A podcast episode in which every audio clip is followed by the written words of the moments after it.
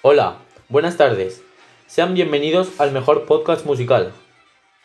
En el programa de hoy os hablaremos de Antonio Vivaldi, uno de los mejores músicos de la historia, que se consagró como el mejor compositor del barroco.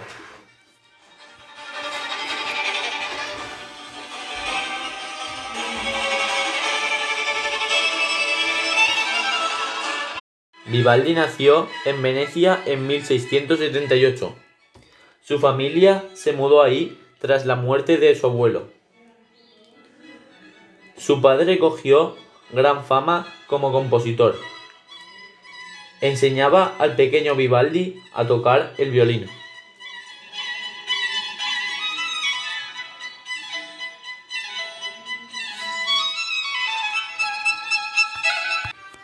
Aun siendo todo un genio de la música, no fue esta su primera profesión, ya que desde los 25 años empezó a ejercer de sacerdote. En 1705 abandona el mundo religioso para hacerse profesor de música, sacando así sus primeras canciones. Al poco tiempo se convirtió en uno de los mejores músicos respetado por toda Italia y Europa. En 1718 ya trabajaba a tiempo completo. Como compositor trabajó por varias ciudades italianas como Milán y Roma, entre otras, llegando a componer para reyes y papas.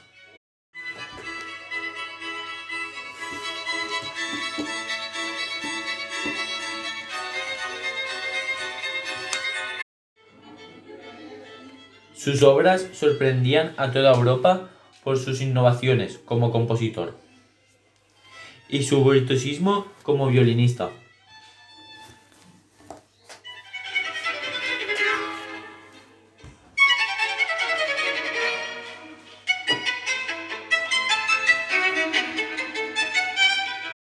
Vivaldi murió en Viena en 1741. El que fue conocido como el cura rojo llegó a componer 865 obras, repartidas entre 46 óperas, 70 sonatas, 195 composiciones vocales y otras 54 instrumentales, destacando las más famosas de su obra, las cuatro estaciones.